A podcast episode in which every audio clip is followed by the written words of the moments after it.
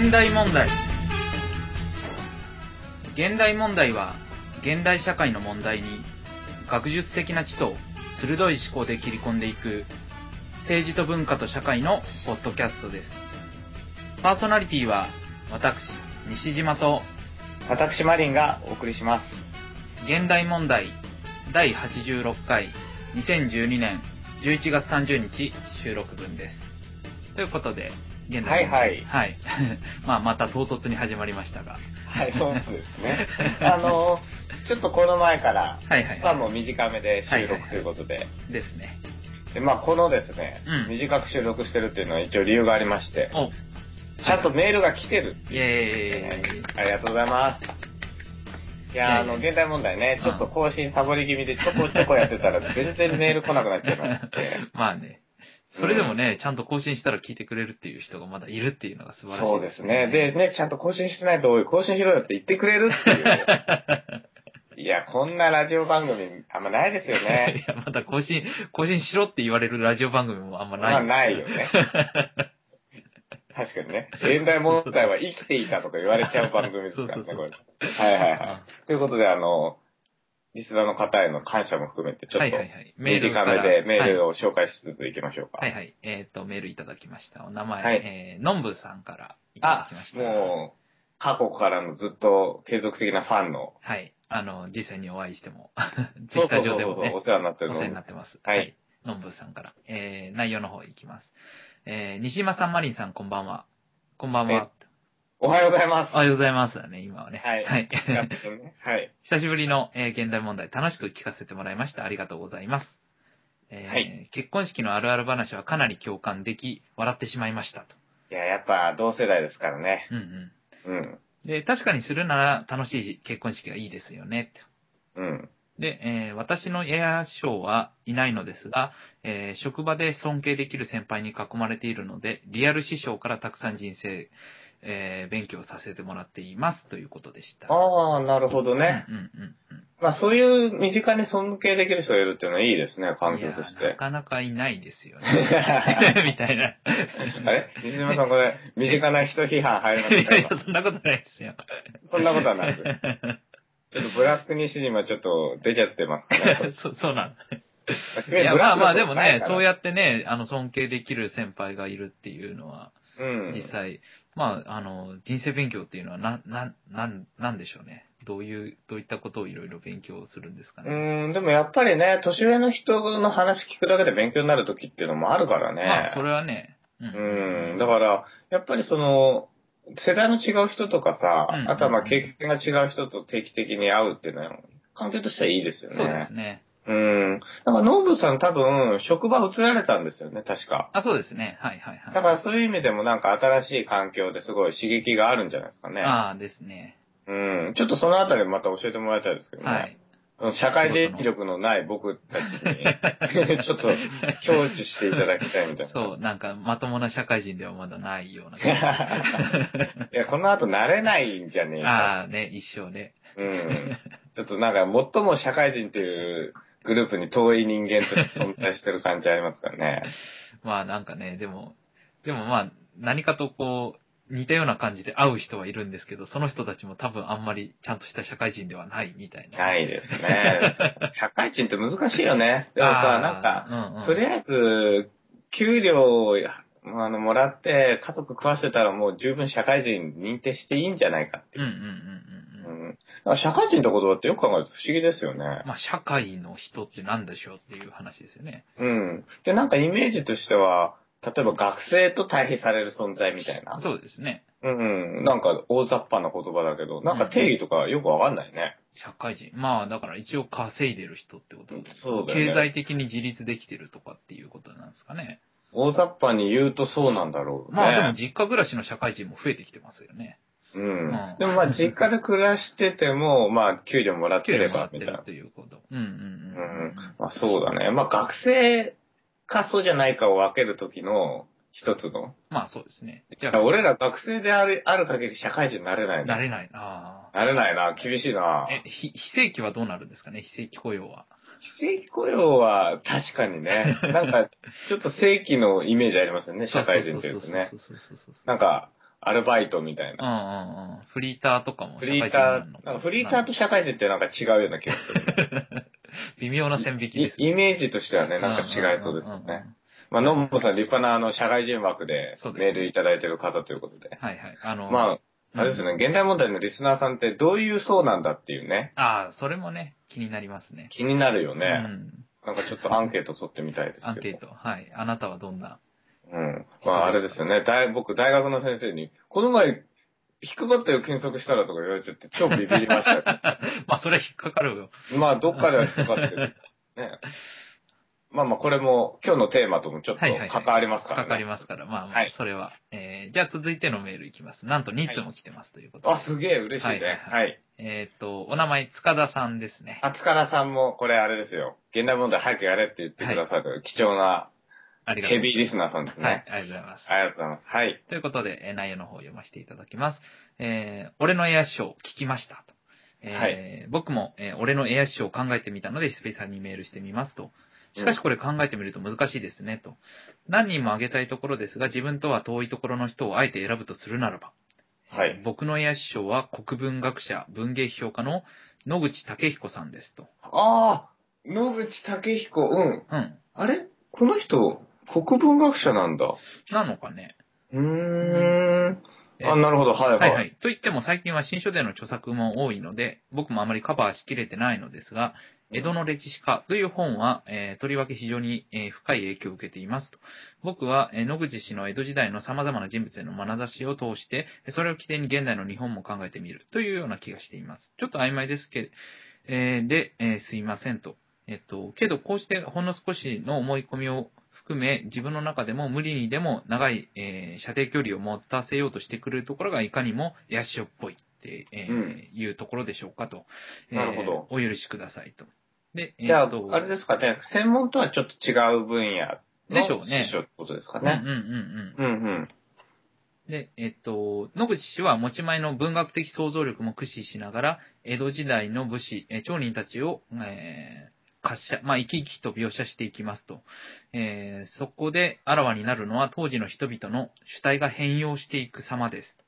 えー徳川家の権力のえー正当性と天皇の権力の正当性の狭間で、えー葛藤や儒教的道徳と西洋合理主義精神の、えー食い違いがいかに江戸時代という封建性に亀裂を与えていったのか。えーうんそうした個人個人の主体レベルで起こった思考の変容なくして、えー明治維新は起こらなかったということを気づかせてくれますと。なるほどうん。うんうんうん。で、えー野口氏の指摘するようなこうした主体の変容を一つの起点として、えー僕は現代の日本も考えてい、えーいきたいと思っています。なぜなら僕は現代、えー現在のようなグローバルな、えー社会環境や情報環境の始まりとして江戸時代を捉えているからですと。うんおー江戸時代江戸時代面白いよね。なるほど。ですね。はい。うんうんうん。江戸時代までは日本にとって、えー外国とは中国と同義でした。しかし、江戸時代を通じて、えー桃山時代から始まったヨーロッパとの、えー交流によりもたらされた文物が、え外国イコール中国という、え図式を取り壊してしまった、え壊してしまった、えそしそのような状況でどうアイデンティティを確立していくのか。まあ、ネットによって情報がインフレーションを起こし、投機マネーのやり取りが地球規模で、えー影響を及ぼしていくような、まあ、現在の社会に生きる僕たちと同じ課題に初めてえー直面したのが江戸時代なんですと。うんうんうんうん、で、まあ、えっ、と、これ続くんですが、えーうん最後までとりあえず読んじゃいましょう。はいはい。えっと、エア師匠を持つことのメリットとは何でしょうか？それは思考を抽象化せざるを得なくなることではないでしょうか？うんえーお二人のお話を聞きながらそんなことを考えていました。マリンさんが自分の専門とは違う方がいいとおっしゃっていたり、西島さんは動物化するポストモダンから思考を増益して、えーっと、民族芸能にえーたどり着いたように、エア師匠の言っていることを自分の体にインストールするためには一旦概念的な抽象化をし、再構築していく作業が、まあ、不可欠になっていきますと。うん。エア師匠はそうした脳内の他者、えー重要な参照源、えー参照項なのではないでしょうか。こうした作業をすることは、むやみに本を読むよりもずっと、えー地頭を、えー鍛えられていくのではないでしょうかと。うんうん。で、エアショーは履歴書に書くべきだというマリさんのアイデア大大大賛成ですと。ああ、なるほど。はいはい。ということです。で、えっと、久々の更新、え楽しんで聞かせていただきました。西島さん結婚おめでとうございます。ありがとうございます。えーそして、えー結婚話から結婚式に物申すマリさんに爆笑でした。あれ、しゃ、ちょっと喋りすぎたんじゃな。若干ね、まあまあ、はいはいはいで、公に、えー俺はもう結婚式には行かないという爆弾発言まで。うん、やってしまいましたね、あれね。もう本当に呼んでもらえないっていうフラグ立ってますよ、これ。いや、まあ、あえてそれを、こう、呼ぶ結婚式をやってやるっていうね。なるほど猛者をね。ね。まあまあいいんですが。はいはい えっと、まあ真面目なテーマを真剣にという声もあるかと思いますが、えー僕は残念、ダバなし派なので、内容云々よりもちょいちょい更新してくれると嬉しいです。あーあとね。今後の企画会議みたいなお話もされてましたが、リスナーとしてはリスナー参加型の企画なんかを、えー期待していますと。確か、えー、一回座談会みたいなのをやってますよね。ではでは今後も現代問題が続くことを祈って失礼します。目指せ100回ということでね。ありがとうございま。ますす本当にね、しかも内容がかなり書き込まれてる。そうですね。うん、ちょっと聞いただけでだいぶ勉強になりましたけど。はい。うん。結構メール書くのこれ大変だったんじゃないですかね。なんか1時間かかり、かああ、1かりました時間かけて、そうだね。はいなんかツイッターでそう書いてくれてましたね。でも、西島さん、ここやっぱ歴史つながりっていうことで、はいはい結構反応できるところあるんじゃないですか？そうですね。まあ、うん僕、あの、野口武彦さん、ちょっと、まあ、最近、あの、チェックしてなかったので、あれなんですが、うんうんえっ、と、うんうんまあ、え江戸時代の、えーまあ、江戸時代って言っても、まあ、結構、歴史幕的な。末よりうんうんっていううん感じですよね。まあ、あの、江戸時代に西洋の文物入ってきたっていうのは、あの、中頃から結構、まああったりは、まあ中頃っていうか、まあ戦国時代の時からありはしたんですが、まあそれは一部で、え要は一般の人たちの思考がどう変わってきたのかっていうのは結構、あの今までは歴史的なその大きな、まあ、えっ、と、制度が変わった、体制が変わった、社会が変わったっていう話が多かったですけど、まあこれは思考、一般の一人一人の思考を、うん。あのがどう変わって、葛藤の中でどう変わっていったのかっていう話なんで結構面白いかなと。僕そういう話で、えーっと、読んだことあるのは、えーっと、えーあの人、牧野さんだったかな。あのーえーっとね、それは、まあ国民、うん。えーが、あのー えーまあ国民国家になろうとするわけじゃないですか、明治の時に。そうだよね。でも、江戸時代のその感覚からすると、えーっと、あの、あくまで領主っていうのは、まあ、お殿様っていうのは、その傘であって、その傘が変わっても、まあ、傘っていうのは、えーっと、比喩で、あの、なんか最悪からこう、えー守ってくれるもので、みたいなう。ん。うんで、。その傘が変わってもあんまり関係ないみたいな、まあ、結構あんまり分離してたんだよね。上の世界と、まあ、うん農村レベルの世界で。で、うんえっと、結構明治になってもその感覚っていうのが続いていた。百分かな。えーっとね、ちょっと、あの、いきなりの話で受け身が取れなかったんですが、あの、でも確かにこの大世紀の、あの、ズレ、うん僕たちが今当たり前にしてるような認識っていうのは実は前提が全然違って、うんあの、江戸時代の人は当たり前に、例えば国民国家にすぐ移行できるとか、まあ個人っていう捉え方も絶対違いますしね。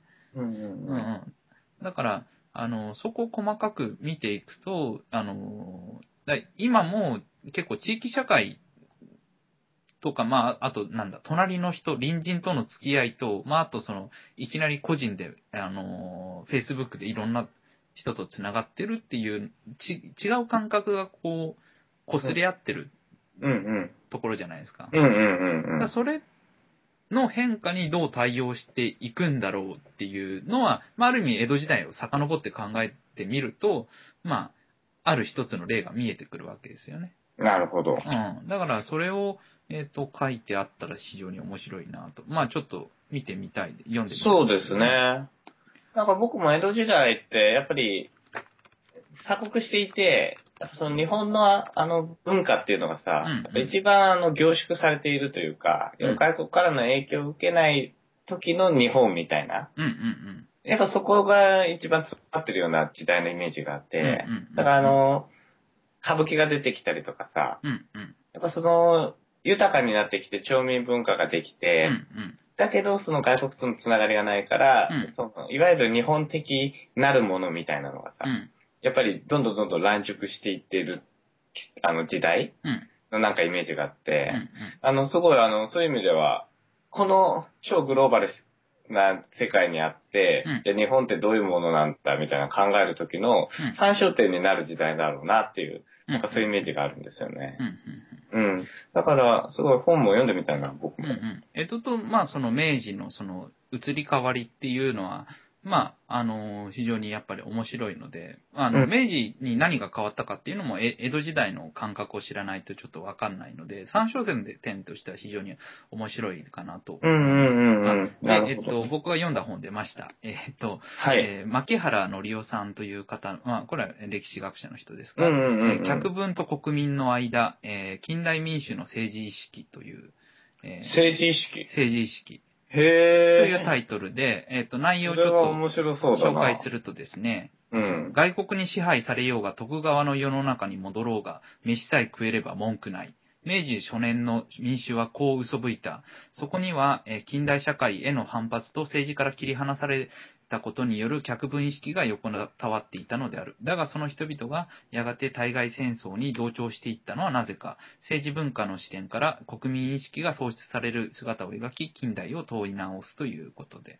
はい。これ結構面白い本だと思います。いつ頃読んだの？えー、っとね、えーこれがにせん出たのは1998年ですね。ではい、ちょっと前なんですけど、うんうん読んだのは、えー、っと、3年ぐらい前かな。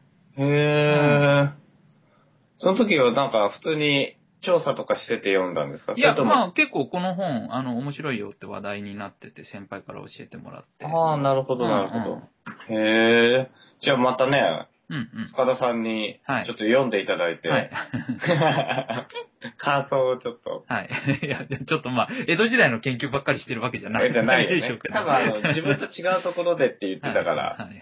全然別のご専門があるはずうんうんうんううん。ん。でもなんかその、要はエア師匠を抽象化して中に取り込んでみたいな話って、はいはい。本当にその通りだなーって思いますよね。うん。だからどっかで常に、その師匠を参照しながら、そうですね。なんかいろいろ考えたりね。どうしてもやっぱり自分だけの思考だとね、あの思考のアイロに陥ってしまうというか。うんうんうん。うんうんうんうん。そうですよね。だから僕も、なんか本当に、この人の意見は取り込みたいみたいな人は一応リストにしてて、はいはいはいはい。それで、同じ、要はだから、エア師匠メモみたいなのがあるんですよ。うんうん。エヴァーノートに。で、そこに、どんどんその5人、今ぐらい今いるんですけど、うん。その5人のご全部、あのー本のメモを並べて、うん。1枚にまとめてるんでめちゃくちゃ長くなっちゃってるんですけど、うんうんうん。でもまあその、1枚に逆にまとめることでなんか、それぞれの学者とか、うん。評論家とかの関係性が見えてきたりとかもして、うん。エア師匠候補だから常に5人ぐらいストックしながら今、うんうんうん。いろんな物事を考えたりしてるんですけど、うんうん。いいですね。そうそうそう。だからそれはやっぱり、多分その、エアシオの本とかって僕の場合、なんか分野も違うし、うん。すげえ難しい本が多くうて、んうん。あの、すぐに頭に入んないんですうんうよね。んだからその、とりあえずメモ取っておいて、たまに見返して、ああ、そういえばそうだった、うんみたいな感じで何回も感動できるみたいな。一粒で何度美味しい。そうそうそうそうそうそう。うん。なんかでも本当に、やっぱり難しい本って頭に入りにくいから、そうですね。うん、そこをどうやってインストールしていくかっていうのは結構難しいんですよね。まあ、とりあえずどこに何が書いてあるかだけでも覚えて覚えてればねで、まあ、ある時に、うん、これはこうやって繋げて読めるんじゃないのかみたいな読み方するっていうのもありますしね。そうだうんうんね。そのインストールのやり方みたいなのもまたちょっと考えておきたいな。うん。うんうんうん。という感じで。はい。はい。ありがとうございましありがとうた。ございました。塚田さん。あの、またぜひ、あの、メールお待ちしておりますし、はい。うん、野口さんの方もちょっとぜひ読んでみたいです、そうだね。なんかあとリスナーさんが企画も、うん塚田さんは来てくれそうな感じだったんでね。あの、っていうかまあ、基本的に現代問題はオープンですので、来たいという方いらっしゃれば、そうだよね。はいあの、スカイプで、スカイプでもいいし、うん。リアルでリアルでやっても全。然構いません。あの、とまりあえず。あ、あれですよね。我々、あの、気まぐれなんで、この日どうみたいな、いきなり 3日前に決まったりとかするんで。まあまあ、東京近辺であれば。そうですよね。おはい会いできればっていう。はい、という感じですかね。はい。スカイプの方も、えー連絡いただければ、あの、あ、っていうかまあ、西島和弘で検索すれば、あのー僕のスカイプアドレス出ますので、うんうんうんはい、僕も本名でやってるんで。やってるんで、はい。はい、ぜひ探してみてください。ということです。はい。はい。えー、じゃあ、今週のテーマの方に行きましょうか。はい。えー、じゃあ、今週のテーマは、えー、震災後に考えるアーカイブと地域文化ということで、なるほど。えーとアーカイブの話をちょっとね、先週もちらっと、あうん先週とうんうんいうか前回もそうだよね。ちらっとしました東さんの本からみたいな。はいはいはいはい。ね。はいはい。えっ、と、まあ、最近ちょっとアーカイブ、えーを頼まれることがちょっと多いというか、まあ、アーカイブどうなってんのとか。てかまあ、今、西島さんむしろそれが一番競争力があるところねまあそうで。すね。あの、うんまあ正直僕まだ全然アーカイブの知識とかは微妙なんですけど。まあでも実際に活動を通して記録を取って、ですねうんで、うんうんウェブ上で見えるように、みんなが見えるようにしてみたいなの、まさにアーカイブのうんうんうん。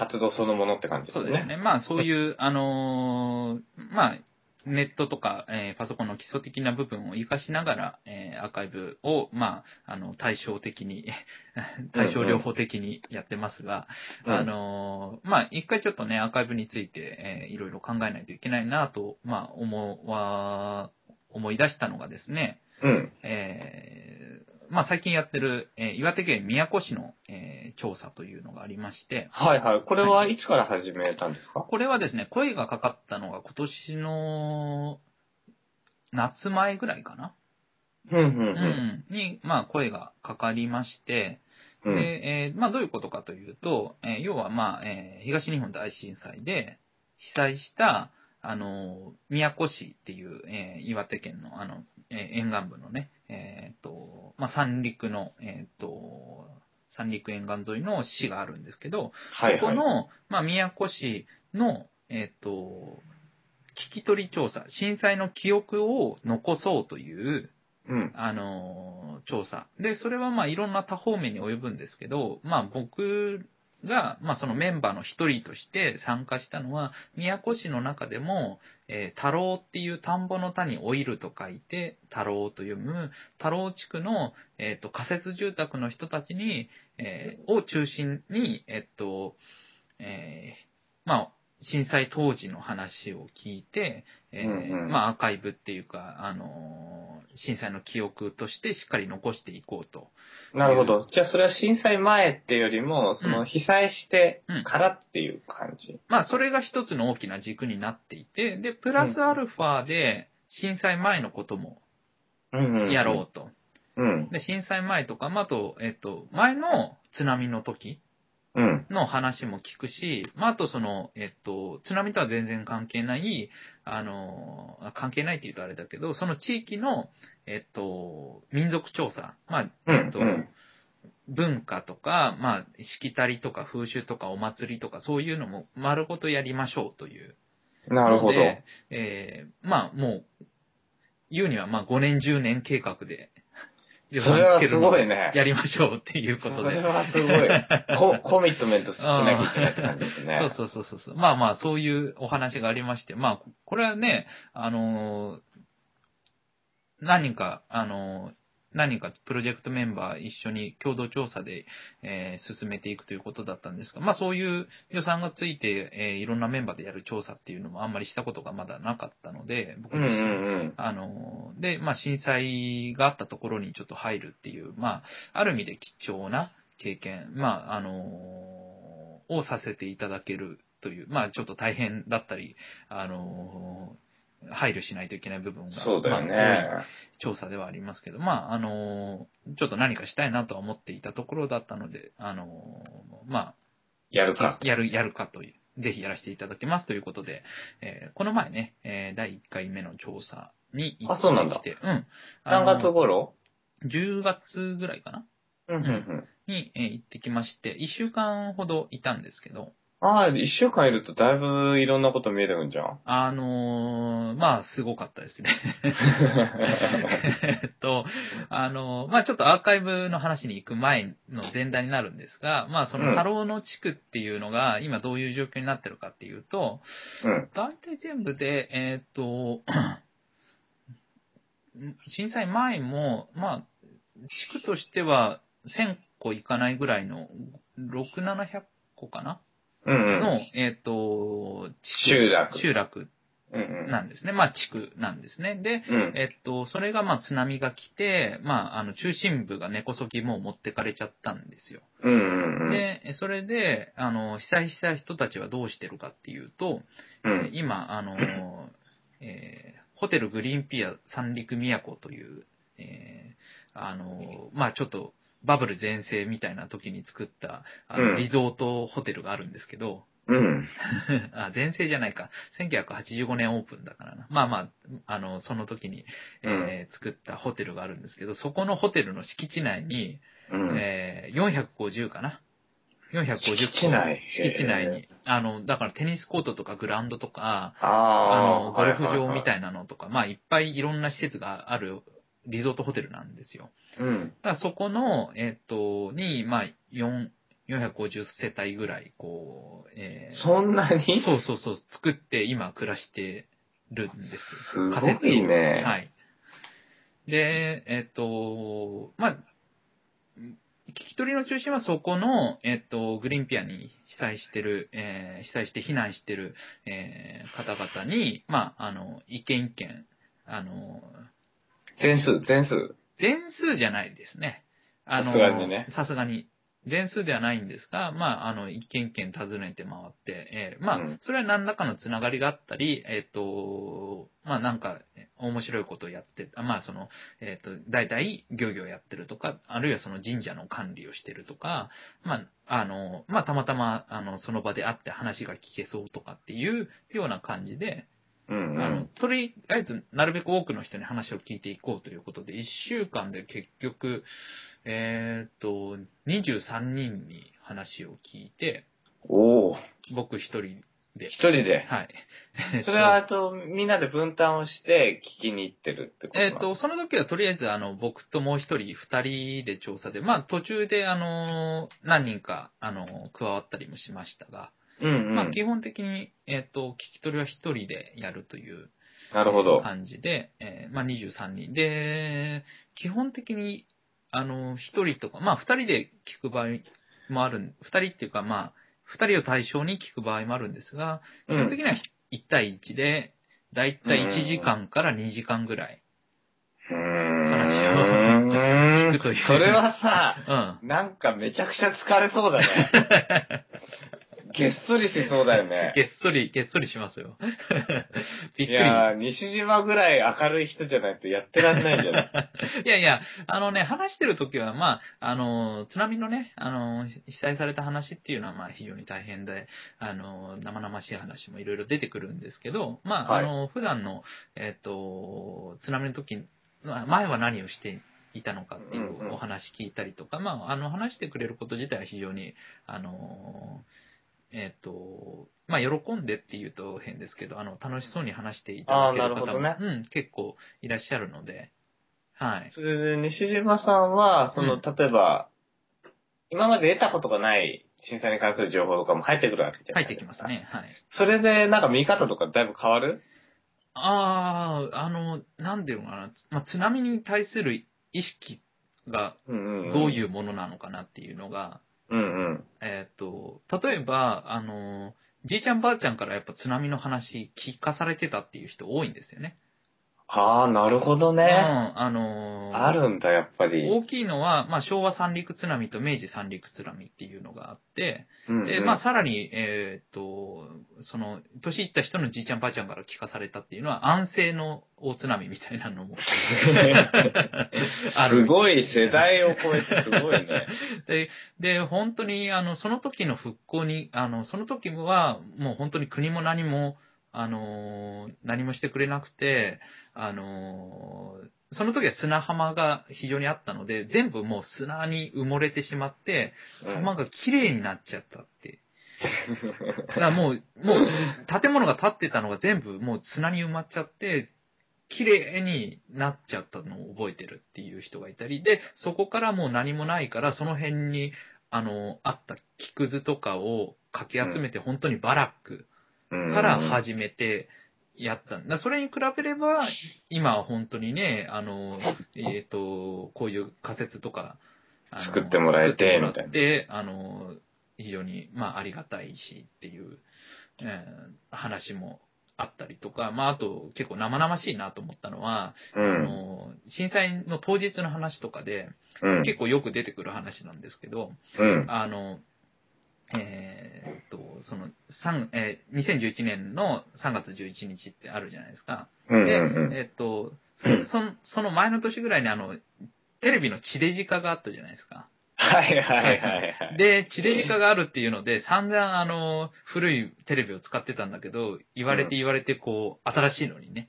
うん。いいの買ってて、うん、で、あのー地震が起きた時に、前のブラウン管のテレビだったら、あのーどっしりしてるから、まあ、うん。落ちないけど、あの、新しいやつは液晶なんで、あの、うん薄いんで、非常にグラグラするし、あと、その、新しいテレビなんで、さっと震災が起こったと、揺れ始めた時に、まずテレビをガシって押さえたみたいなね。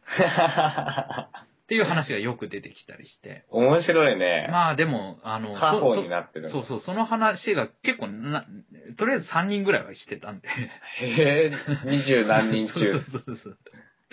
だからそ、そんな、そんな、そんなことも、まあ、ある意味ね、い今の感覚の、まあ、その後ね、津波が来るっていう風に、まあ、すぐ思った人もいれば、全然実感がなかった人もいるし、っていう、まあ、ね、ある意味日常的な感覚の延長線上に津波が来ちゃったっていううん。うんうんのをよく表してるなと思ったり、まあ、あとその、えっと、3月11日の、あの、前、9日に、えっと、ちょっと大きな地震があったりして、その時の行動が、どう、まあ、避難してたか、自宅で過ごしてたうんか、みたいな話聞いたりしても、まあ、その9日と11日の行動の違いとか、うあの、ん。意識の違いみたいな話をして、うんえー聞いてると、まあ、非常に差が出、差が出るというか、あの、人によってさ、それぞれで、違いがあるうんん、だ。うん。まあ、あの、非常に、えー注目すべきポイントは多いんですが、うんうん。そうだよね。はい、あの、まあ、地域の文化の話とかも面白かったりするんですが、うんあの、これをじゃあ結局、どうやってこの話を、あの、後世に残す、あるいは、あの、その都の太郎にとって、えっと、価値があるものにしていくのか。うんうんうん。まあ、それは、あの、えーこれから起こる震災に対する教訓として、あの、いろんな、えー日本として、まあ、世界として共有していってもいいのかもしれないけど、まあ、でも、とりあえず、その調査した結果をどうするんだっていうので出てきたのが、そのアーカイブどうすんだっていう話で。そうだよね。だから要は、聞き取ったのを研究として使うっていう話だけじゃなくてう、んうんうんうん。その地域の皆さんが使えるような形にそうそうそうまとめ上げるってことってですね。いうのを、じゃあどうするんだっていう話が、まあ、えー、登って、まあ、じゃあ、えー、西島くん頼むわって。じゃないですけど。重いな。いや、まあでも、アーカイブ、まあとりあえずね、えー最終的にどうするかっていうのはみんなで話しますけど、アーカイブどうするんだっていうのを、ちょっと、あのー考えていただければ、あのー僕担当中心になってやっていければという、えー話が来まして、じゃあなんだ、アーカイブどうすんだっていう、そうだよね。思ってますあの、そもそも、多分アーカイブって言葉はうさ、ん。多分流通はしてるというか、うん一般のみんなも知ってるって言葉だと思うんですけど、うんうん多分その定義とか、そうですね。イメージっていうのは個々で違うと思うんだけど、はい西島さんの中でどういうふうに捉えてるんですか？その言葉を。えっ、と、僕の中では、あのーとりあえず、まあなんか調査したり、いろんな情報が手元にあるわけじゃないですか。うん、うん。で、それを、あの第三者でも検索可能にして、あの見、見れるようにししていく作業っていうのが、まあ、アーカイブ活なるほどしていくっていう作業かなっていうふうに。思ってます。まあ、それをどういうふうにね、あの、見やすくしたり、使いやすくしたりしていくかっていうのは多分あるかなと思また技術的な話は別はいであるけど、まあ大きな敵としてはそういうことか。そうですね。まあ、僕のイメージとしてはそう捉えてます。うんうん。はいまあデデータベースですね。の分かりやすいものを作るみたいな、そういう感じなんですかそうですね。うんなるほどね。で、西島さん、そのデータベースを今回まあ作るぞってことになったわけですけど、はいはいはいはい。なんかどういう形にしたいとか、誰に役立つものにしたいみたいなのイメージってなんとなく浮かんでます？えー、それは、あの、非常に難しくてですね。まあ、うん今、あの、いろんなモデルケースを探してるところなんですけど。ああ、そうだね。はい研究ね。そうそうそうそうそう。で、あのーまあ、同じくこう震災でね、震災をきっかけに、そのいろんなアーカイブを、あの、しようっていうプロジェクトみたいなのが、まあ、いろんなところが実はやり始めてまして、うんううん。ん。まあ、それ大学レベルでやってたりとか、もっとあの、市民団体みたいな、NPO みたいな感じでやってるところもあるしっていうのなんですけど、えっと、僕が、まあ、たまたまお会いしたのは、あの、えっと、東京、えー文化財研究所というのが、えーやってます、えーはい毎年やってる無形文化財研究協議会というのがありまして、うん。うん。あの、それが、まあ割とその民族芸能とか、まあお祭りとかの、えっと、一つの拠点あになっているところで、まあ文化財とかを扱うところなんですけどね。はいはいはうん、で、そこで、まあ、あの、震災どうするんだって、震災と民族芸能とか震災と祭りってどうするんだっていう話を、まあ最近はよく取り上げて、えー話をしてるんでい。いすがや、やっぱあれですよね。西島さんの業界って、まあその民族学とかさ、はいはいはい。そのあたりだと、やっぱり震災の中で断絶しちゃったりとか、その、なくなっちゃうみたいなのをどうやって守るかって、すごい、やっぱ問題意識としてあるわけですね。めちゃくちゃありますね。じゃあかなりその、実践っていうとあれだけど、現場とはい政策とみたいなところにかなり噛んでくる。噛んできます。あの、うん実際に、もう、あの、もともとその被災地調査してて、あの、関係がある人たちっていうのはもう、あの、ただの研究者というよりは、もう、あの、被災のふ、あの、被災した芸能とか団体さんの復興の窓口になっていて、うんうんうん。えっ、と、今こういう助成金が出てますとか、うんうん。あの、こういうのを使ってはどうですかみたいなの情報を仕入れて、あの、渡したり、で、その情報を渡して、さらにその代償して、うんうん ここに申し込むんだったら私がもう書類全部書きますんで、みたいな感じで書いうんうんて、その、まあ、例えば、えっ、と、衣装とか、あるいは道具、まあ、太鼓とかですね、えー、みこしとかの、えー復興費の助成金を獲得したり、あるいは、あの、全部流されてしまった衣装とかの復元、うん。えっ、と、どん、もともとどんな衣装を作っ、使ってたかっていう写真とかを集めて。えっ、と、その太鼓屋さんなりなんなり、あの、衣装屋さんに持ってってこれと同じものをというので、あの、活躍したりとか、なるほどね。はい。もう本当に何でもやるっていいうね感じですね。そういう形で民族学者が今、はい活躍してるっていうのは、活躍してますね。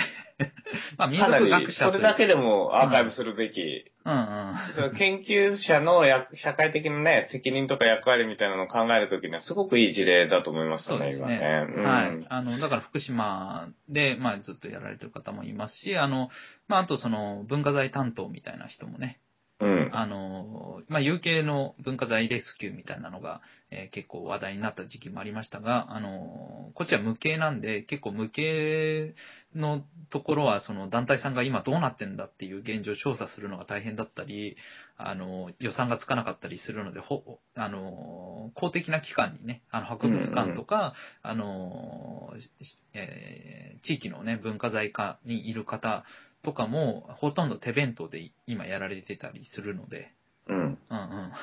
そうだろうね骨が折れる、あうんの、大変な作業だと思うんですが、まあそういうことを、あの、震災に対する意識っていうのは非常に大きいです。あの、そうだよね。はい、あの、もうなくなっちゃうもんなんで、うんうんうんうかうかしてる普通のね、要は、ただでさえ危なかったのがもう決定的な打撃を受けるみたいな話になっちゃうはい。わけだもんね。はい。で、えっと、まあそういった中で、えっと、どうすんだっていう、その、えー集まりに呼ばれたのが、えー311丸ごとアーカイブスの、えー長坂さんという方でしたね。うんうんうん。はい。実はあの僕も父を通じてつながりがある方でうん、はい。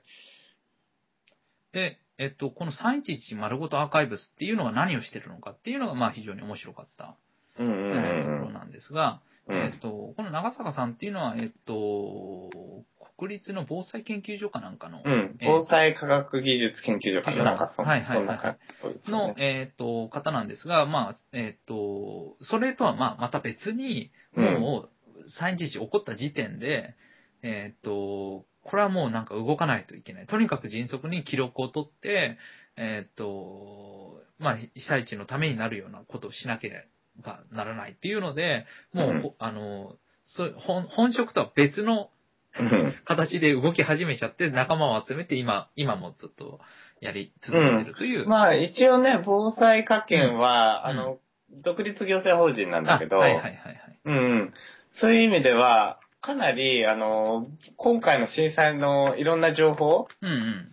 っていうのをいっぱい集めて、まさに津波とか、あと地震の情報は国として一番持っている研究機関なので、あのまあ、特に理系、いわゆる理系的な、うん。うん、あの、研究者が多いところなんだけうん。ど、うん長坂さんは、なぜかその、おそらく出自的には文系なんじゃないかな、うん。と思うんですけど、なんか、もうその、人の、やっぱコミュニティが崩壊しちゃうみたいなところっていうのを、防災科研の中でうまく、うん今までだとフォローできてないから、自分でやるんだみたいな、なんかそういう感じのイメージですよね。うん。で、まあ、すごい行動力があるというか、あの、もう、防災科研では超変人扱いされてて、やめさせられそうなんだみたいな、まあ、おっしゃってましたけど。で、西島さんは、その、丸ごとアーカイブスうんうんうん。はどういう形で知ったんですか？あ、だからそこで、あの、呼ばれて、あの、これからその、無形の、あの、えっと、民族文化財とか、あえっと、要は、まあ、祭りとか民族芸能とかのの記録を取っていくときに、うん。この方々の活動が参照になるんじゃないのかっていうので紹介さなるほど。れていて、で、し実際に、えー東京文化財研究所と、その、えー、311丸ごとアーカイブスとか、長坂さんとか連携をして、うんえーっと、アーカイブを作っていこうというのが、あのうんうんうん動き出し、そうです。はい。あ、それは西島さんも入って？えーっと、僕もちょっと噛みそうですね。へえ。はいなんかあの、もう、アーカイブのサイトみたいなのあるよね。はい、はい。丸ごとアーカイブブスの。そうですね、ありますね。あれではなくて、あれでは、また多分、えー東京文化財研究所っていうのも、まあ、あの、別の、えー行政法人、えー行政法人なのか、財団法人なのか、えっと、えー東京文化財研究所っていう、まあ、文化財行政を、まあ、うん。担う組織が、あの、プロジェクトとして立ち上げるアーカイブなので、うんそれはあの、民族芸能、あの、震災に関わらず民族芸能の、まあ、ある種拠点になるようなうんうんうんうん。アーカイブを、あの、作っていこうっていうことでもあるみたいなので、あ、そうなんだ。はい。じゃあそこはまさに噛めるといい、かなりいいですね。そうですね。まあ、そういうのもあったりするんですが、うん、なるほど。で、まあ、この311丸ごとアーカイブの手法っていうのが非常に、まあ、あ面白い。うん、うん。えっ、と、例えばですね、えっ、と、まあ、あの、何を集めてるかっていうと、えっ、と、とにかくまあ、記憶全部を集めてるという、あの、被災したところの、えっ、と、例えば過去の、えー記憶として、まあ、例えばいろんな過去の写真とか、あの、ものとか思い出のものとかっていうのを、あの、えっ、と、んデジタル化して、えーうんアーカイブ化していくという。うん、で。えっと、まあ、ここの特徴としては、その、物は持ってかないっていうのが一つ特徴で、うん。あの、結構調査で来て、あの、資料として借りてって、で、そのまま返却されない資料とかって結構ありそうですね。あったりするらしいんですけど、実際に。うん、うん。ここは、まあ、あの、とにかく地元の人に寄り添ってアーカイブの作業をやりますよっていうのが、あの、非常にえー特徴的なところで、で、あの、特徴的なエピソードとしては、津波で流されたアルバムや写真の変換とデジタル化っていうのをやってるんですね。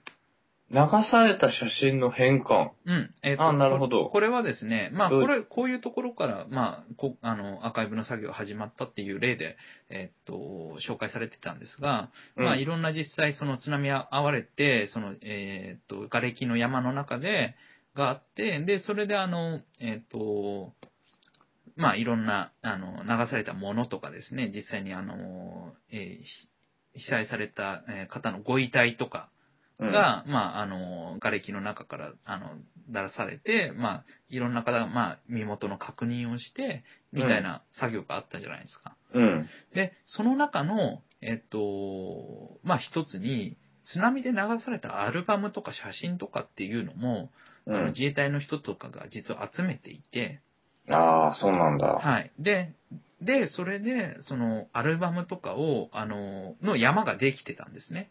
へえ。脇に、あの、うん収集したものの中の枠にうんうんで、で、それを、じゃあどうするかっていうと、まあ、市で引き取ってくれっていうと、ちょっとそれどころじゃないとか言われて、うんまあ、いろんなとこたらい回しにされてたのを、まあ、あの、ここの、えーっと、グループが引き取って、うん。で、それで、あの、あの、アルバムこういうのあり、あるんですが、あの、違いますかっていうので、えっと、一人一人、うん。あの、アルバム返していきながら、あの、そのデジタル化していいですか？みたいな。うん。ううんうんん。うん。だから、あの、その前の記憶だから本当に、その津波の前の風景っていうのはもう撮れないわけじゃないですか。うん。うん。なんで、まあ、その昔をするあの、貴重な資料として、えっ、と、まあ、そういう個人のアルバムみたいなのを、えっ、と、どんどんデジタル化していく。で、でも、アルバム自体、思い出は地元に残すっていうのが、まあ、一つ、えっ、と、なんていうのかな、あの、象徴的な、うん。うん。あの、ここの、えっ、と、サインチンシュ丸ごとアーカイブスの、えーうんエピソードかな、エピソードっていうか、まあ、やってることっていうねんん、思いまして、で、えっ、と、まあ、あとその他にもですね、うん。あの、聞き取りをしてるんですね。聞き取り調査。はい、聞き取り調査。あの、さっき西島さんがやってたような感じ。そうです。。あの、んうんまさに、あの、僕が、僕らが、あの、やろうとしてた、その、えーっと、実際津波にあった時に、どう動いたのかっていうのの聞き取り調査を、えーっと、インタビューで映像を撮りながらやって、で、しかも、えー結構その位置情報、うんうんうんあの、GPS とかそういうのを、まあ、使いながら実際に当日どう動いたのかっていうのも、あの、地図で、震災前、うん震災後の地図でもわかるように、こう、あの、デジタル化していくみたいなうん。作業うんうんを行っていらっしゃるそうで。なるほど。うんうん。まあ、だも、もっとね、あの、僕らがややってるのよりも、もうちょっとその、えっ、と、洗練化して、あの、いろんな情報がわかるようにしてたりとか、まあ、ああと当然その、えっ、と、津波の、えー映像とか、まあ、写真とかも集めてますし、で、えーさらには、あのーえっと、復興する様子も、えーこれからどんどん撮ったり、映像にしていったりとか、あの、子供たちに、えっと、その震災の記録とか、まあ、復興の記録をつく使えるような、後の世代も使えるような形で、えー公開したり、あるいはその、えっと、教材化していったりするという作業を行ってるそうです。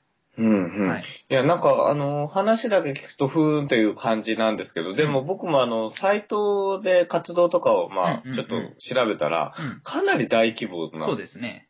だからその、国がやっているような、そのアーカイブの、まあ、作業とかもあるかもしれないんですけど、かなり、日本でも随一の情報量というそうか、ですね。うん、活動量で、うん。ちょっとあの、大きな予算なしで頑張ってるっていうのは信じられないぐらいの。ですね。うん。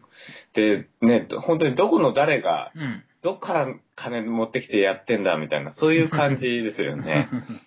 うん、だからアーカイブって、あの、難しいなと思うのはさ、やっぱり、あの、記録を特に、まあ、被災者の方にね、うん。あの見えるような形で、使えるような形でっていう形で集めていくとさ、うん。まあ、金取れないじゃないですか。そうですね。利用料みたいなはいのはね。。はい。だからその調査とか、うんそのアーカイブを保存したりね、うん例えばウェブ上に保存するんだったら、うんどこのサーバー借りるかとうん。かさ、そういうのも含めて、やっぱりめちゃくちゃ金がかかるし、コストもかかるような作業であるんで、だけど、うん。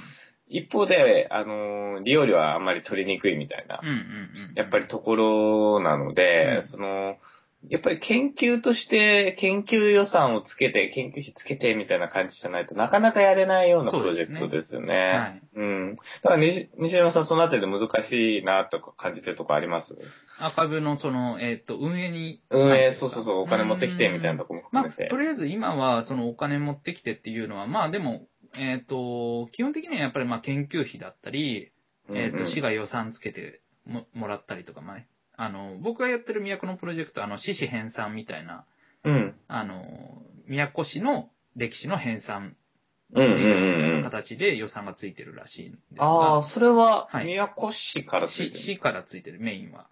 で、ーまあそういうの。とか、まああの、地域に必要なものだという、えーもので、えっ、と、まあ政府の助成金とかそういうのをあ取ってくるっていうのも、まああり得るかなと思うんですが、うんうん。えっ、と、まあまず重要なのは、えっ、と、まあ僕は外からそ、そこにさ参加したり、関わったり、アーカイブに参加したりしたりしてるんですが、うん地元の人の中で、そうやってとりあえず、そのいろんな写真とか昔の話とか、あの、聞かなきゃいけないし、集めなきゃいけないっていう意識がある人がうん。結構いるんですよ。うんうんうんうん。で、それはまあ何のためかっていうと、やっぱりその自分がその生きてきた、その、えっ、と、地元って何だろうっていうのを、やっぱ、えっ、と、これからどんどんどんどん薄れていくわけじゃないですか。そうですねむしろなんかなくなっちゃったんじゃねえかぐらいの。うんうんうんうん。うん。なんで、それを、こう、多くの人ともう一度共有していく。うんうん。で、それは、あの、今後自分たちがどう生きるのか、あの、今後の街づくりはどうしていくのかっていうのを、あの、指針にしたいとうんうん。いう動機もあるわけですね。なるほど。で、実際その、あ僕が関わってる都の場合は、あの、今、実際にその都市計画の、えっ、と、業者というか、まあ、担当するところとか、まあ、あと市市のその都市計画の、まあ、あの、事業とかの、えー方針と、まあ、住民の聞き取りとかが、えー行われてまして、うん。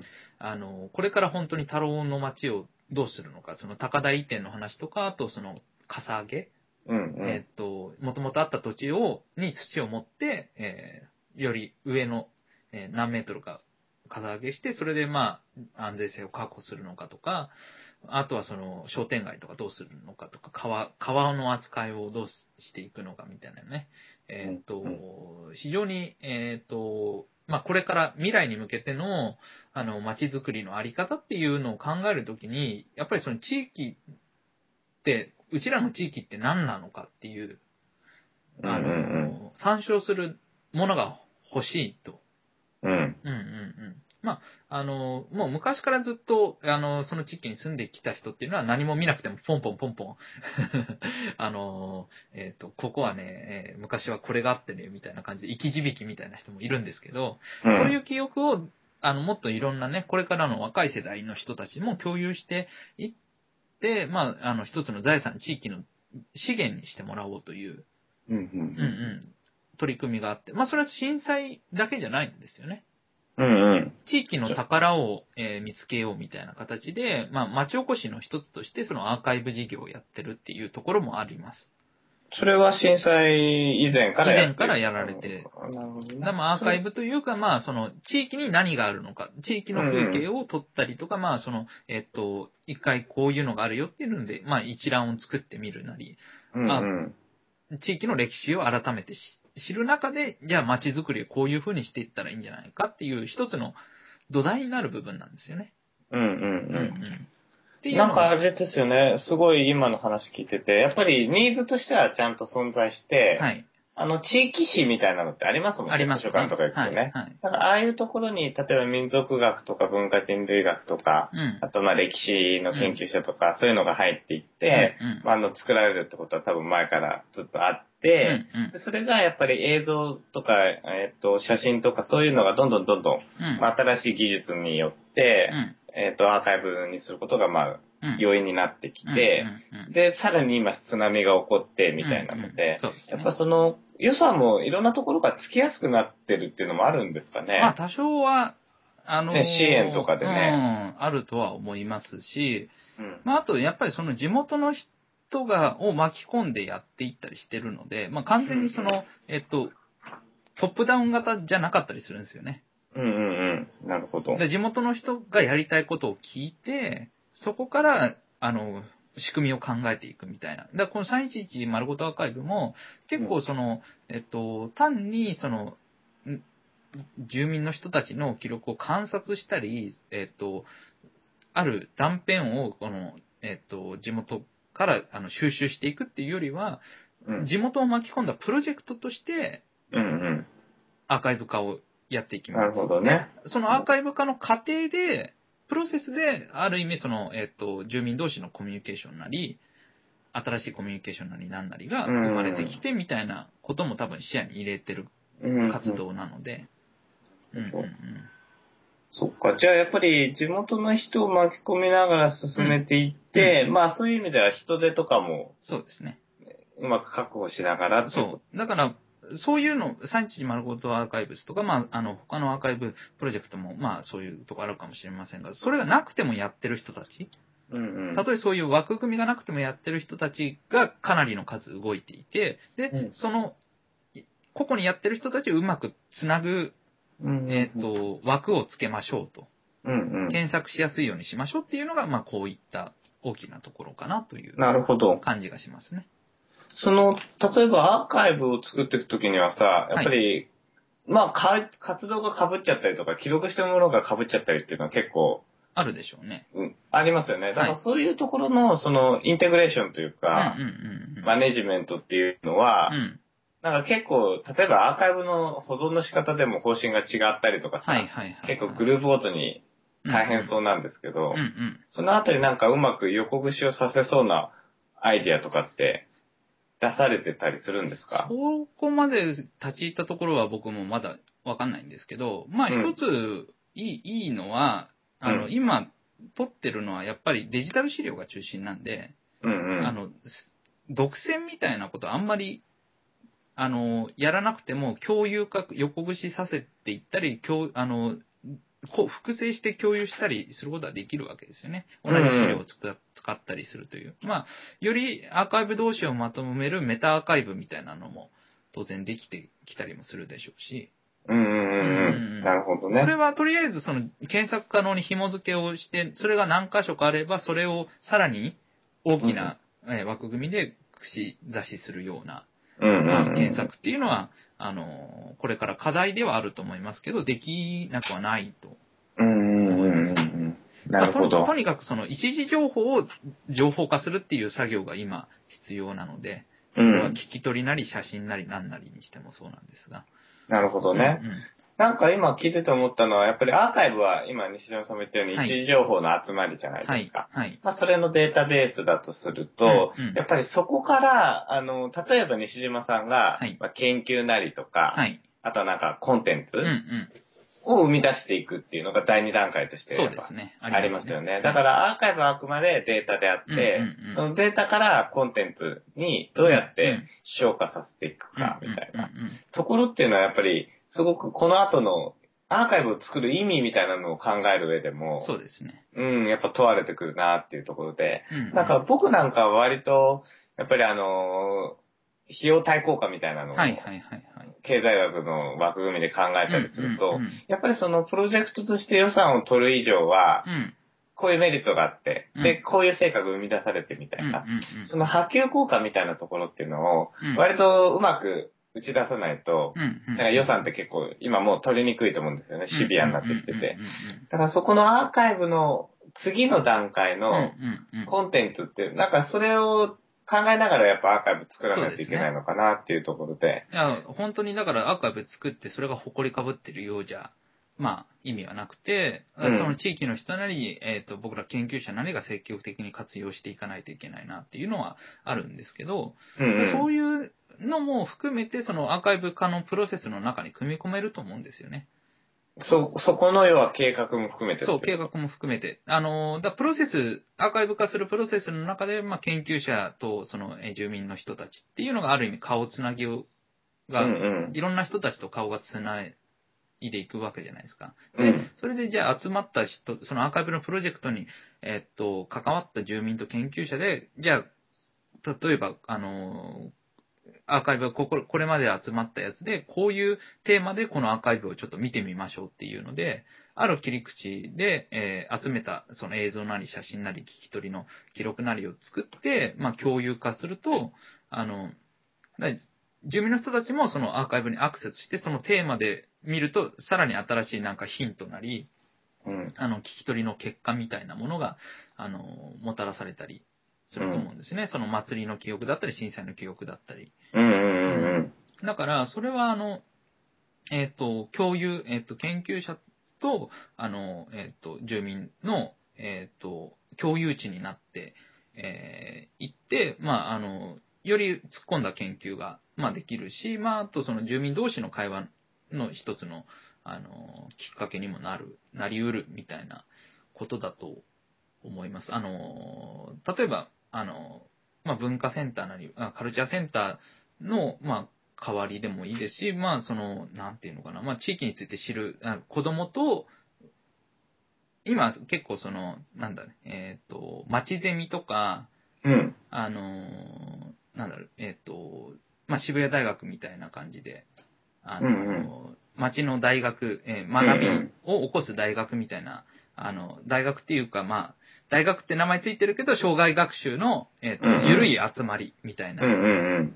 増えてるじゃないですか。増えてますね。うん。そういったものに、あの、非常に活用できる素材になってくるかうなと思うなるほど、なるほど。うん住民同士のコミュニケーション、世代同士のコミュニケーション、えーうん地域と外とのコミュニケーションに、うんうんうん。の材料になっていくんだろうなという。うんうんうん。なるほどね。うん。だからそれはまあ、えっ、と、打ち出す、そのアーカイブのプロジェクトやりますっていう、非常に大規模でボーンって予算つけてやるっていうのは結構大変だと思うんです。マリンさんうが言う。んうん。でも、えっと、例えば違う名目の調査なんだけど、あのーそれが結果的にその、そ、そこで培った聞き取りの成果なり、集めた資料なりをアーカイブに登録するっていう作業はできたりするわけじゃない？うんですか。うんうんうん。そういった形で、本当は違う目的でめいめい動いてるんだけど、それが結果としてアーカイブに、まあ、記録されるようになっていくと、うんうんうんまあ、あ、の、大規模予算はつけなくても、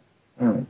あの、確かにね。やっていけるかなっていう気がするので。だからやっぱりさっきの地元の人を巻き込んでいくっていう話もそうですけど、うんやっぱその、自律的に、うん。要はアーカイブが生成されていくみたいなね。そうですね。はい。うん。だからそういう仕組みっていうのができてくると、やっぱうん、すごくいいですよね。ですね。うん。だからアーカイブって結構、要はどういう風に保存していくかっていう形式を決めたりとか方法を決めたりするところがやっぱすごく大変だし重要なところで、はい。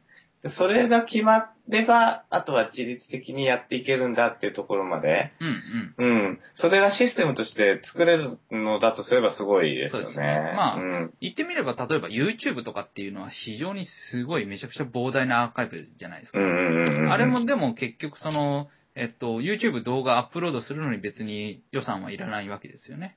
いらない。うん。で、うん YouTube がもう、あの、勝手に、えっと、その箱は用意してくれて、あとはあの、一般の人がどんどんアップロードして、で、うんまあ、あの、それがどんどん蓄積されていく膨大なアーカイブで、まあ、検索の仕方に、としては、あの、今結構大変になってるのかもしれないですけど、うん。うん。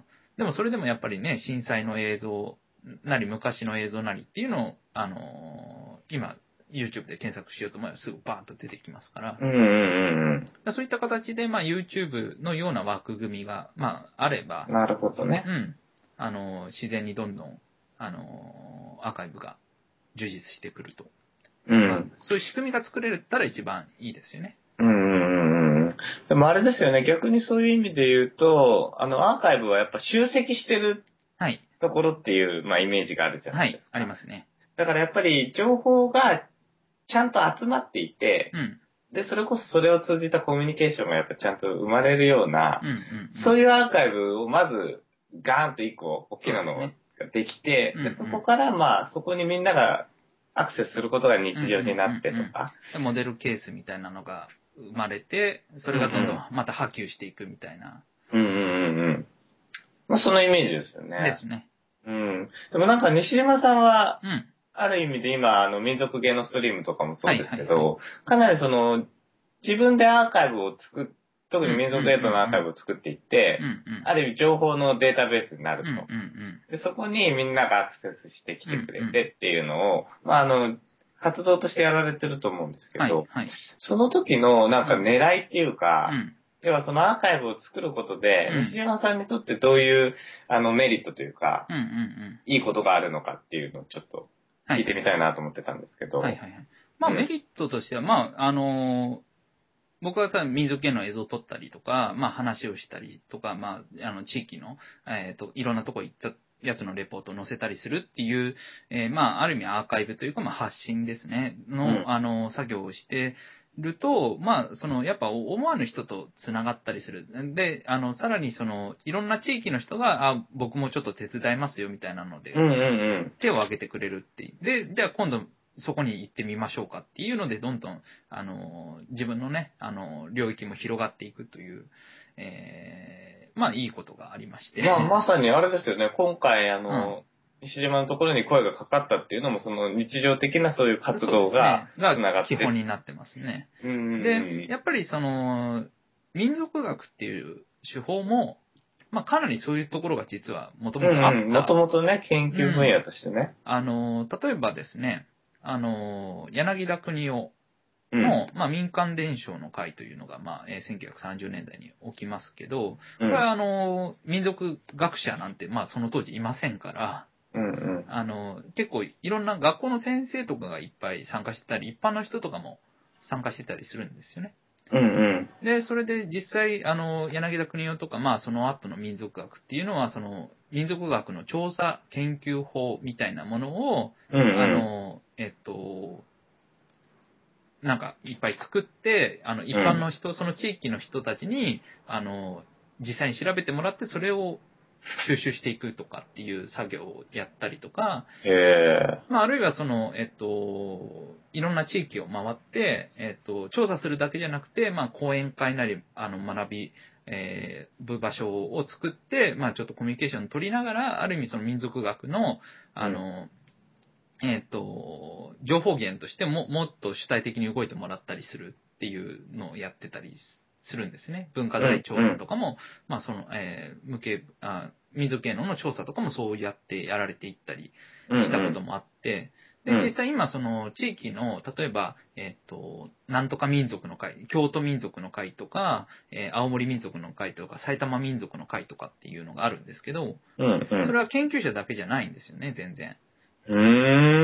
郷土史家みたいな、うん好きな人が、あの、集まってきてたり、まあ、あと学校の先生とか、あと博物館の人とか、うんう。うんが集まって、あの、いろいろ話をしていたりして、まあ、要は、えっ、と、そういう、なんていうのかな、あの、えっと、単に調査するだけじゃなくて、地元の人たちと交流して、さらに地元の研究者もどんどん作っていこうというようなプロジェクトをやっていて、実際、まあ、あの、今は、まあ、ちょっと下火になってるのかもしれませんが、そういう歴史的な、えっ、と、プロセスというのがありまして。うんっていうか、そうじゃないと、地元に住んでる人じゃないとなかなか、ね、習俗ってわかんないですからね。うんうん。いや、もう全然感感が働かないよね。なあの、まあ、それは研究者がね、ちょっと1ヶ月なり2ヶ月なりいて調査するよりも、そこの土地に何年もいるような人が研究者になってく、的な票を獲得して、それ、それ、そこからまた情報を、あの、教えてもらった方が、ある意味効率はいいので、うんうん。まあ、そういう賞を取ってたりもした時期があるんですけども、なるほどね。うんじゃあなんかそういう意味で、そのうん西島さんがまあ民族学ってもともとアーカイブを作るっていうのうんが研究の方法論の中に組み込まれているんだみたいうんな話だったじゃないですか。だからそれをある意味今の時代のアーカイビングの技術。っていうのと民族学の方法論。をうまく組み合わせるとう、んこの民族学方法論みたいなところで、うん今西島さんがやられてるようなアーカイブの活動とか、あのアーカイブってこういう風に作るべきみたいな、そういう話っていうのが、うん。なんかうまく文脈に落とし込めそうですよね。そうですね。だから、ううんん。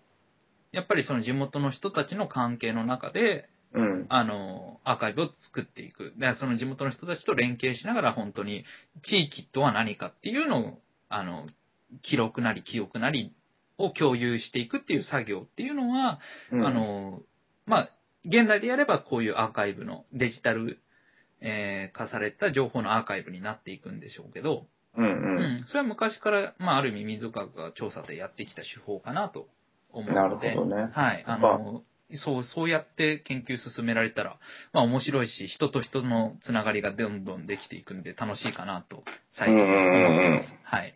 じゃあもう本当にライフワークになりそうな。なったらね、いいいいかなと思ってますが。なるほどね。はいその、アーカイブっていうのはさ、うんやっぱ民族学と繋がるんだっていうのを言われるとすごい納得なんだけどなんかなかなかそこって、うん。一般の人とかさ、うんその制作担当者とかは、はいはいあんま認識してないよね。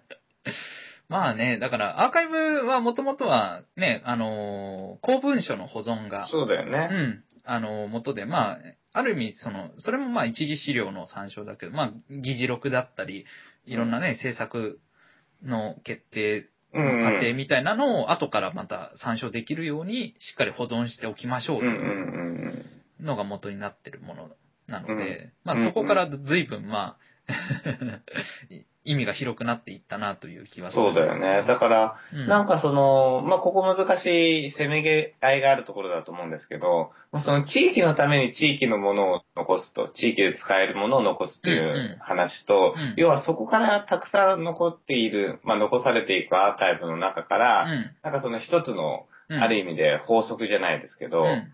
その震災の、えっと、対応策とか。さ、うんまとめ上げる作業もまた必要だと思うんですよね。うんうんうんだそのローカル性っていうところで今積み上げがガーッとそれぞれで行って、起こっているところから、あの、これはなんか反発も受けるかもしれないですけど、要はその、ある意味被災してない人とかさ、あとは世界にとってとかうんさ、うん。やっぱりそういうところまで視野に入れて、うん。ローカルから積み上げたものをこう使うんだみたいなのも、やっぱり見えてくると面白いですようんね。うんうんだからそれも、でも本当にアーカイブっていう共通の媒体があれば、いろんな人がやってい、関わっていいんですよね。だからその地域ですごいローカルに掘り下げていく人もいれば、その上がってきた結果を見て、まあ、あの、論を立てて、あの、まあ一つ人類の共有財産にしていくなり、まあその、ある論を、あの、論文をビシッと書くみたいなのをやられても全然いいわけだし、そうやってどんどん活用していってむしろもらいたいっていう。のが、で、両者利害は別に、あの、同じ方を向いてるそうですよね。と思うんですよね。うんうん。だから、あの、一人で両方やるのは大変ですけど、うん。うん片やこうすごいローカルに行って、片やこうすごい世界に打ち、まあそういうこともできなくはないんですけど、うんうん。まあでもその、いろんな人が関わっていいし、うん。うんうんうん。だから、確かにねまあ、むしろ巻き込んでいけるので、うん。うん。それは、あの、うん。全然いいんじゃないかな。そうだね。だから、まあその西西山さんがやってもらいたいなと思うのがさ、うん僕の視点からだと、やっぱりそのアーカイブを取るっていうのは、やっぱその地元の人と民族学の研究者とか、うん。そういうところでやっておられると思うんですけど、うんうんその後に、全く違う分野の人とかをうん西島さんがコーディネートして、うん。なんか呼んできて、うん要はこういうアーカイブ作りましたと。で、これからどういうのを作ったらいいと思いますかみたいなさ。うん。なんかそういうその勉強会みたいな。のとかもやってみると、すごい面白いんじゃないかなと思うんですよね。うんだからその要は活用するところまでをアーカイブ作りの仕組みに入れ込む。だからそうすると、やっぱりアウトプットにつながりやすいのかなっていうところで。それはあの、僕もね、ぜひやりたいうーと。ん。やっぱ。ね、使うとこまでやって、アーカイブの完成。そうだよね、成果みたいなね。そうそうそうそう。うん。やっぱりあのーアーカイブって基本残すところが大事じゃないですか。そうですねうん。だからそこの、まあみんなが使えばいいじゃんっていうのは多分その通りだと思うんですけど、うんあのなんか、報告書とかも頑張って作ったけど、うん。どこからも引用されないみたいな。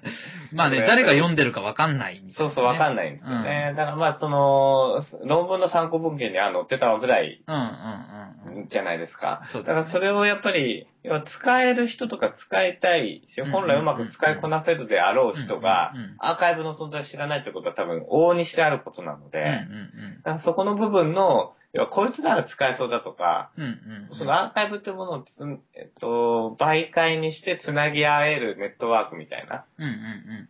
それを、まあ、そこまで西島さんが想定して、うん。あの、やっていかれると、うんまあ、多分そ、そのうちやると思うんですけど、うんうんうんなんかぜひそこを話また聞きたいなはい。まあ、あの、ね、実際に作っていく過程とか、まあ、どうやっていくみたいな話も含めて今後具体的な話をして、うんうんうんうん。まあ、現代問題の方で。んそうですね。でもまあそこはやっぱ難しくて、あの、どうやって論文書こうかね、みたいなのはあるよ、あそれはありますね。それはやっぱりアーカイブ作るときとはまた違う脳みそ使わないといけないかなという気はするんで。うん、本当にね。やっぱ作るときは、あの、なんていうんですかね、動き方とかが割と見えやすいじゃないですそうか。ですね。うん。で、しかもやるべきことが目の前にあるから、はい。ぐわーっと進めていくみたいなのが、そう。多だから。聞き取りしたり何何したりっていうのは割とバーってできるんですけど、じゃあそれを論文にしようと思ったときに、ああ、どうしよう、みたいな。うん そうですよね。だからなんかそういう意味で言うと、あの、要は、アーカイブ作ってた人っていうのはある意味で、まあ、いろんなことが見えてるじゃないですか。そうですね。だからその、うーん、例えば論文作りの時に仮説をどうこうみたいなのって、多分考えないでアーカイブ作り結構しなきゃいけないのうんうで、ん。その意味では、あの、論文のアイデアはなんか生まれにくい。状況にあるのかなと思うんですよ。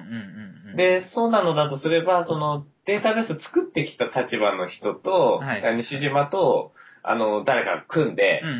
なんか全然そこには関与してなかったけど、なんかうまくコラボレーションできそうな人っていうのが組んで、アーカイブ作った人と、なんか仮説を出す、アイディアを出す人みたいなの組むと、やっぱそれどんどんどんどんまた生まれていくような。うんうん。で、そこでね、ひ人の関係も作ってたら、まあ追加調査みたいな形で人も紹介したりできますうんうんそうだよねうんうんうん。うん。うん。いや、追加調査って結構必要なんですよ必要ですね。ね。一うん回だけじゃやっぱりなかなか。そうそうそう。うんで、出てきたデータから、あ、これもうちょっと調べたいっていうのもやっぱありますしね。こまあその持続的にそうそうそう。だからアーカイブ作って論文書いて追加調査してアーカイブにしてまた論文書いてみたいな。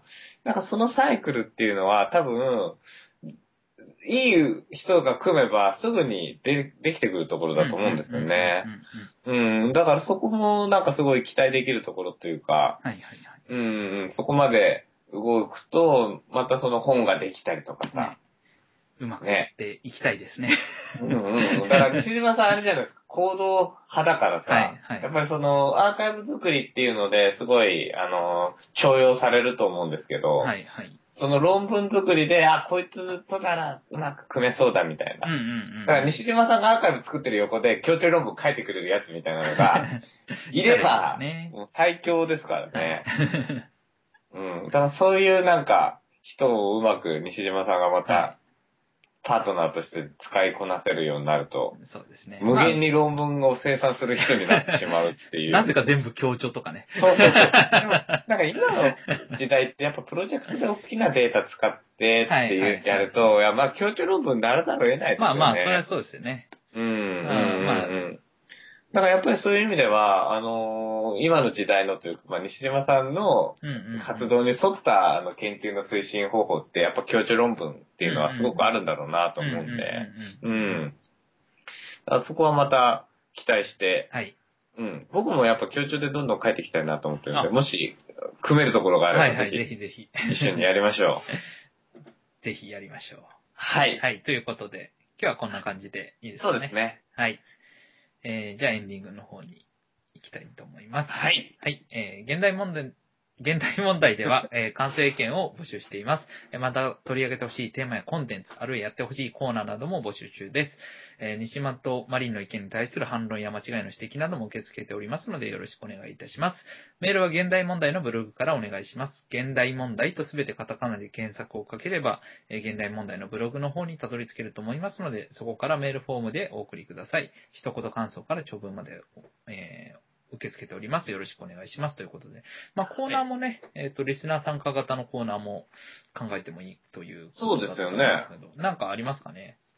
これをい、だから例えばですね、前や、ちょっと西山とやってたのが、その読書会みたいなのやってああ、これを読んで、読んできて、やるみたいとな。いや、これを読め、みたいなね。そうそうそうそう。西島とマリン、これを読め、みたいな。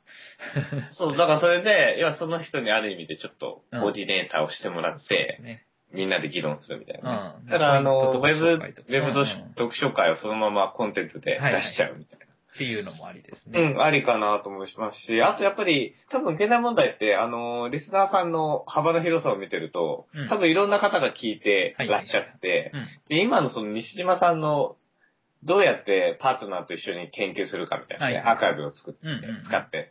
そういうところも含めて、なんか、いや、私論文書きたいよ、みたいな。うんうんうんと論文書きたいよ、みたいな 人がおられるんじゃないか。論文合コンですね。すごいね。ちなみに、君、寄稿者だけど、そういうこと言っていいのかな？いや、いや大、丈夫なのかな？あくまで研究上の付き合いですから。ああ、なるほどね。はいちょっと、はるかさん聞いてますか？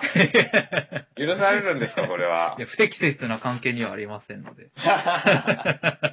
まあ、そうですよね。はい。コラボレーションですね、ラボレーションですよ。はい。うん。まあそういう感じで、多分、その、アーカイブをね、西島がたくさん作ってると、うんそこにアクセスしたりとそうか、ですねそ。れを使ってどうこうしたいみたいな方が。こんなんやりませんかっていう。ううんんうんううん。んうん。だからそういう意味で、その、現代問題もね、うんやっぱりアーカイブを作るって作業とは別にはい、西島さんの発信ツールなので、はいはい。そこでまた新たな人をですね、巻き込んでいって、もらえればな。はいはいはいだから僕らも、じゃあ、僕らをこう、オフラインにね、活用してそうそうそうそう。全然構いませんので。うん、あのー西島も僕もフットワーク軽い方なので、うんうんうん呼ばれれば行きますし。呼ばれればね。うん。多少遠くても。ででもあれだね、さすがにあんまり、現代問題の二人ここに来いみたいなのあんまないですね。あ、ライフがあるわ、ライフがラ。イフ、ライフか。ライフは、その、現代問題っていうよりもあっちですよね。多分、西島さんの、あ、民族芸のストリームの方から、かないや、現代問題もだよ。あ、そっかそっか。うん。ライフ的なことをかなり前からやられてるという、いう、いやそうだよね呼ばれたという。うんうんうん。ライフより前にやってた？ライフと同じぐらいじゃないかな。あ同じぐらいかうんうんうんうん。ああ、なるほどね。いや、いいですね。はいはいはいはい。まあ一応現代問題もあの過去のアーカイブスがありますので、ね。ありますので、ぜひ。うん。まあ学部時代からやってるからなんか相当な、うちらの稚拙な議論まで聞けるぞみたいなうん、ね、第86回ですからね、今回、ね はい。まあ大変ですが。はいはいはいはい。まあはい聞いていただけると、はい。ということで、はい。ということで、ははいい、今日はどうもありがとうございますありがとうご。ざいました。